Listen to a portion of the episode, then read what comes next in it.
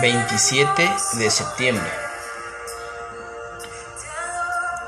Cuando estamos cansados. A veces tratar de hacer lo correcto puede ser agotador.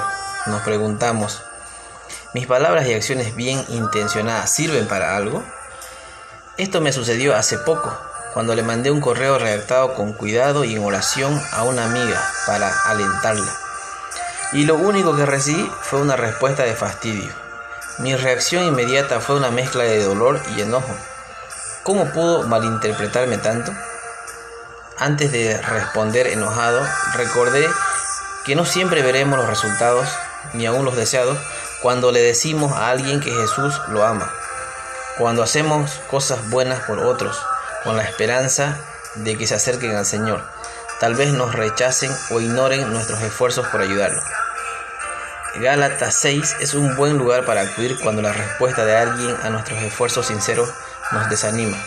Allí el apóstol Pablo nos insta a someter a prueba nuestras motivaciones respecto a lo que decidimos o hacemos. Una vez que lo hagamos, nos alienta a perseverar.